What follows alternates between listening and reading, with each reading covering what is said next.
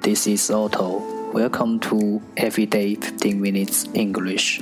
大家好，我是 Otto。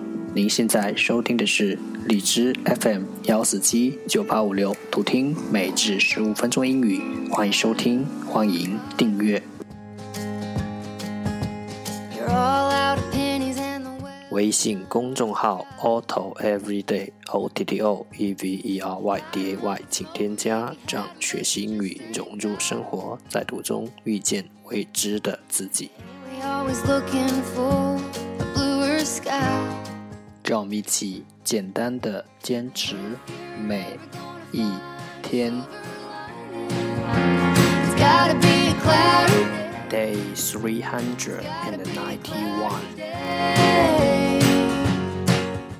outskirts, outskirts, O U T S K I R T S, outskirts, 名词郊区。emigrate, emigrate, E M I G R A T E, emigrate, 动词移居国外。colossal, colossal, C O L O S S A L, colossal, 形容词巨大的。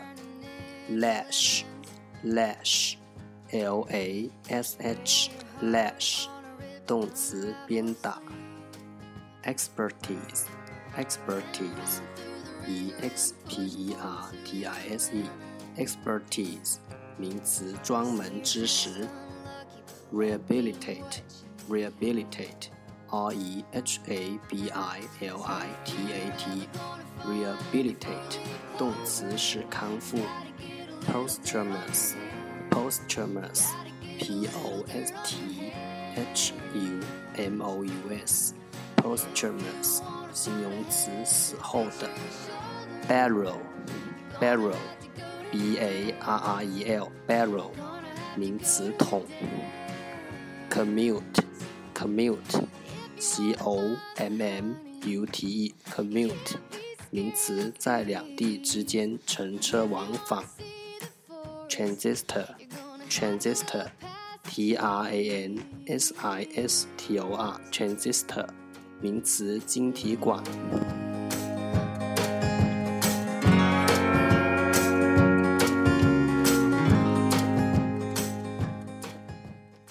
The second part English sentences one day one sentence 第二部分英语句子每日一句。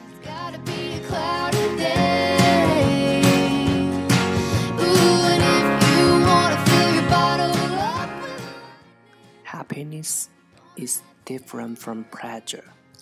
Happiness has something to do with struggling and enduring and accomplishing. Happiness is different from pleasure. Happiness has something to do with struggling and enduring and accomplishing. 快乐跟愉悦不同，快乐是有关 奋斗、坚持和完成。Happiness is different from pleasure. Happiness has something to do with struggling, enduring, and accomplishing.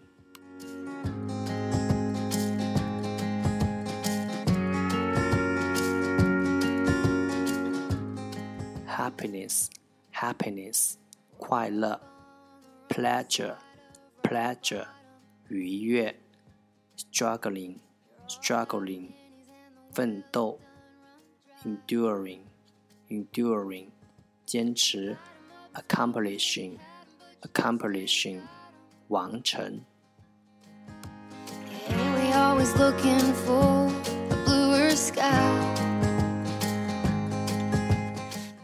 重复读。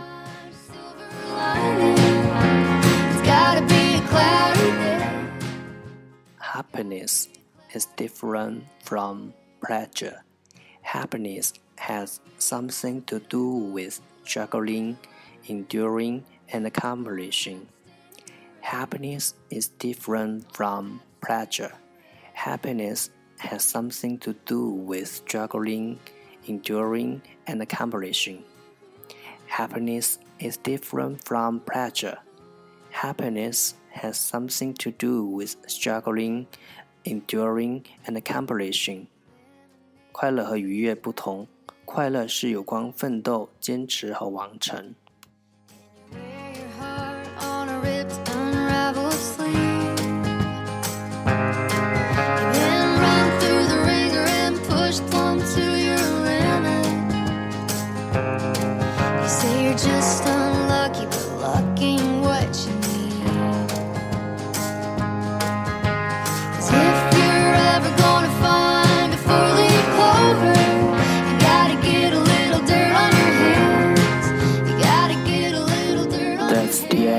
这就是今天的每至十五分钟英语。如果你喜欢我们的节目，请为我和那些愿意坚持的人点赞。欢迎和我一起用手机学英语，一起进步。See you next time，再见。